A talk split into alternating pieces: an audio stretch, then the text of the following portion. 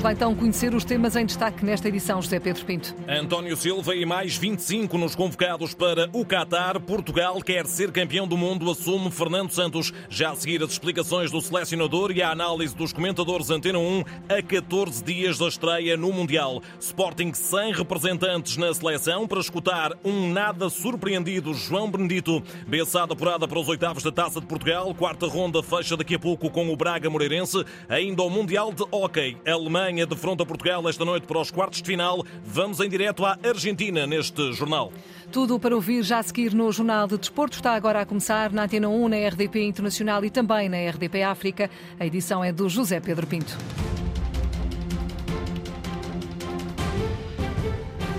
Estes são os 26 convocados da Seleção Nacional para o Mundial do Qatar. Diogo Costa, José Sá, Rui Patrício, Diogo Dalot, João Cancelo, António Silva, Danilo Pereira, Pepe, Rubem Dias, Nuno Mendes e Rafael Guerreiro. João Palhinha, Rubem Neves, Bernardo Silva, Bruno Fernandes, João Mário, Mateus Nunes, Otávio Monteiro, Vitinha, William Carvalho, André Silva, Cristiano Ronaldo, Gonçalo Ramos, João Félix, Rafael Leão e Ricardo Horta. Tal como a Antena 1 vinha avançando desde a noite de ontem, confirmado o nome de António Silva, central de 19 anos do Benfica, questionado sobre a grande novidade nos eleitos, mas também sobre ausências como Renato Sanches ou Gonçalo Guedes, Fernando Santos não individualizou e anunciou desde já, se as coisas não correrem bem, estes são os homens da confiança do selecionador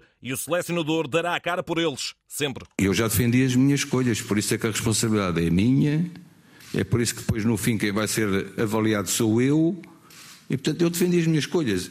É, é, é muito fácil, eu escolhi os 26 e assumo a responsabilidade pelos, pelos 26 que escolhi. Compreendendo e sabendo que isto é, vai ser sempre alvo de discussão. Mas vai ser sempre. Se tivessem outros de fora, estaríamos a fazer exatamente as mesmas perguntas.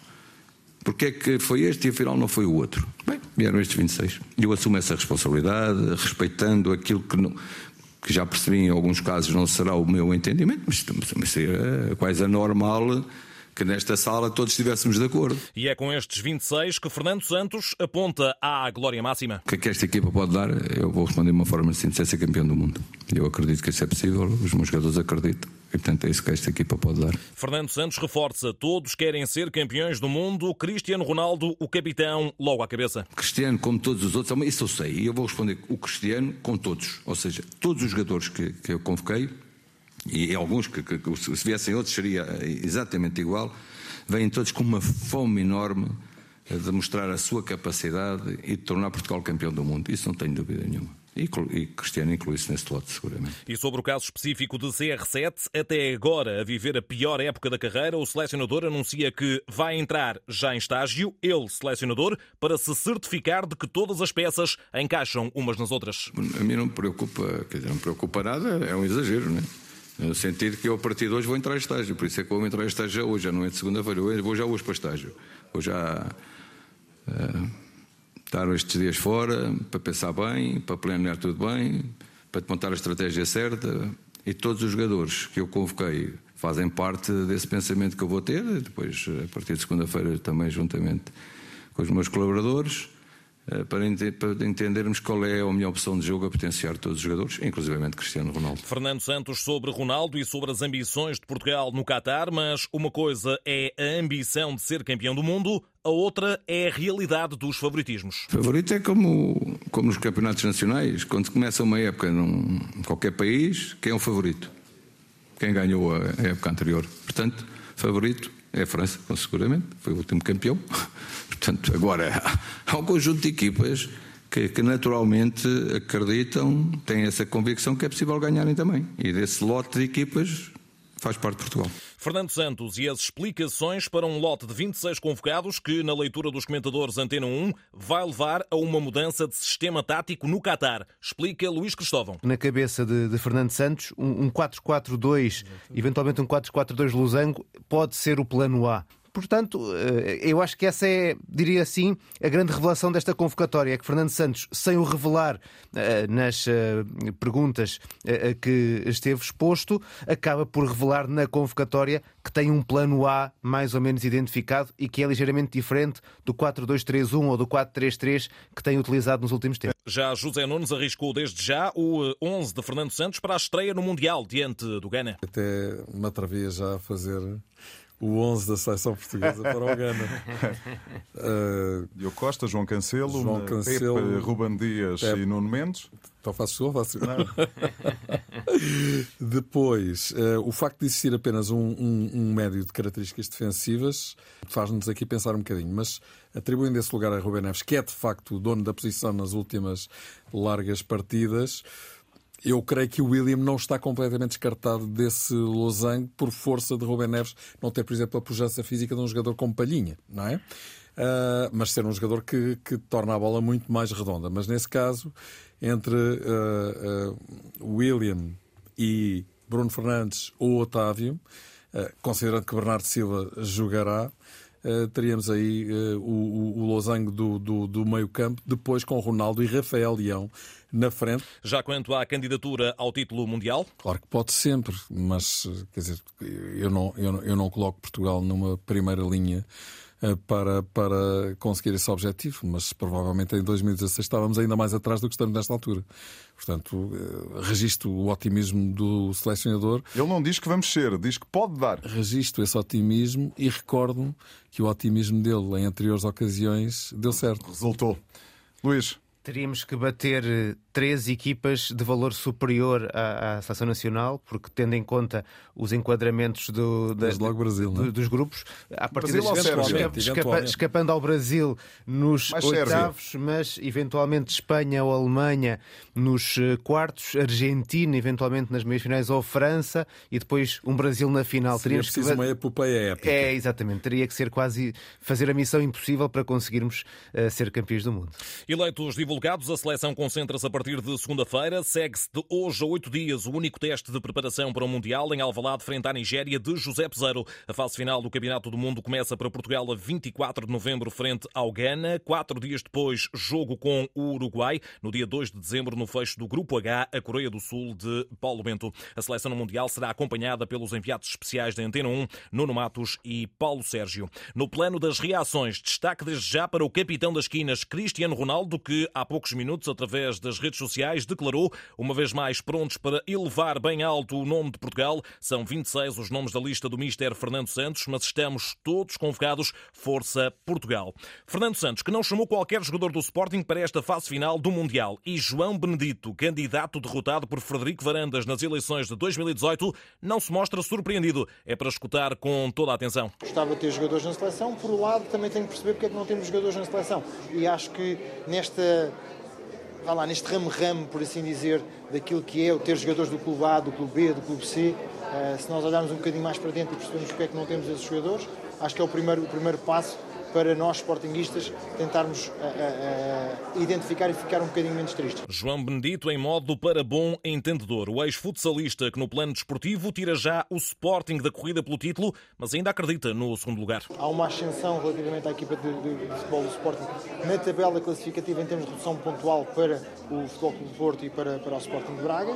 Dada a paragem que vem, a preparação que pode acontecer para, para, para reiniciarmos no final de dezembro, o Sporting pode estar a entrar ou pode almejar entrar naquilo que é uma fase positiva boa. Esta pode ser a última temporada de Rubem Amorim em Alvalade. João Benedito não dramatiza o tema. Eu fico descansado que o Sporting esteja bem entregue em termos de, daquilo que são os seus colaboradores. O treinador é um colaborador do clube, a visão estratégica para aquilo que é o futebol ou para aquilo que são outras modalidades do clube deve sempre passar por ter grandes treinadores, grandes treinadores que levem o Sporting às decisões e que possam almejar a conquistar troféus. Relativamente àquilo que é a entrada ou saída de treinador, sou-lhe muito sincero. O Sporting já tem mais de 100 anos de existência, já passaram vários treinadores pelo Sporting, esteja A, B, C ou D. Eu quero é que o Sporting tenha objetivos comuns dentro da sua estrutura, que as pessoas estejam unidas em prol desses objetivos. Quatro anos depois da derrota nas eleições e ainda com um ciclo de mais quatro anos, em princípio, de Frederico Varandas na direção do Sporting, o futuro para João Benedito será o que o timing específico ditar. Sempre sempre, sempre dará, porque eu sou sócio do Sporting há mais de 25 anos e posso me candidatar. Sempre, eu, eu sempre assumi isso. Isto não, não, isto não pode passar como uma paragona em cada vez que eu, que, eu, que eu tenho uma intervenção pública. Eu sempre estive disponível, sempre estarei disponível, porque me interessa ao Sporting. Se nas próximas eleições eu entender que a contingência é propícia a esse tipo de projetos, eu apresentarei. João Benedito, esta tarde em Mafra, à margem do evento To Build. Já só falta um jogo para se concluir a quarta ronda da Taça de Portugal e trancar o quadro de apurados para os oitavos de final. É o Sporting de Braga Moreirense a partir das 7h45, jogo com informações de Nuno Braga aqui na rádio. De hoje vem o apuramento da Bessade, que goleou o Machico por 4-0. Depois da Taça de Portugal regressa ao campeonato para a última jornada antes do Mundial, jornada 13 da Primeira Liga marcada pelo derby da Invicta Boa Vista Porto, sábado às 8h30 da noite e já com árbitro nomeado. Trata-se de Luís Godinho, o Éborense terá António Nobre no VAR. Domingo às 6 da tarde, Rui Costa estará na luz para o Benfica Gil Vicente. Cláudio Pereira será o VAR. Mais tarde, nesse domingo, às 8h30 da noite, Artur Soares Dias dirige o Famalicão Sporting. Terá Vítor Ferreira como vídeo-árbitro. Nota ainda para o Vitória Marítimo com árbitro francês. Ao abrigo do protocolo entre os dois países, Bastien Deschepy foi o nomeado com Marc Boulanger no VAR. Agora a seleção feminina, já sem Andrea Norton dispensada devido à lesão, a equipa das Quinas ensaiou a tática para o primeiro de dois particulares de preparação para os play-off intercontinentais a ter lugar em fevereiro, na última etapa de acesso ao Mundial. Primeiro o Haiti, amanhã, depois a Costa Rica, para simular jogos contra Tailândia ou Camarões nesses mesmos play-off. O selecionador Francisco Neto define o contexto é de extrema importância. Este será esse mais um momento de grande importância se nós conseguirmos concretizar se nós formos competentes o suficiente para conseguir concretizar, será um marco histórico nisso, ou seja, será a afirmação internacional de Portugal numa grande competição, num mais um momento de experiência para as nossas jogadoras e nós sabemos sempre que depois das fases finais as jogadoras crescem sempre muito. Portugal joga com o Haiti amanhã às 3 da tarde na Cova da Piedade em Almada. Na próxima terça-feira, Costa Rica às 6 da tarde em Alverca. Mundial de Hockey. A Alemanha será a adversária de Portugal nos quartos de final. Os germânicos bateram Moçambique esta tarde por 3-2 e marcam encontros já logo a partir das 10h30 da noite com a equipa das Quinas. Entrevistado por Fernando Eurico, enviado especial da Antena 1 ao Mundial da Argentina, Max Steel, jogador da seleção alemã, admite que a missão de derrubar Portugal será hercúlea. Bueno, isso obviamente é o sonho de qualquer jogador, mas temos que ser realistas e tentar fazer o melhor possível. Depois, logo se vê.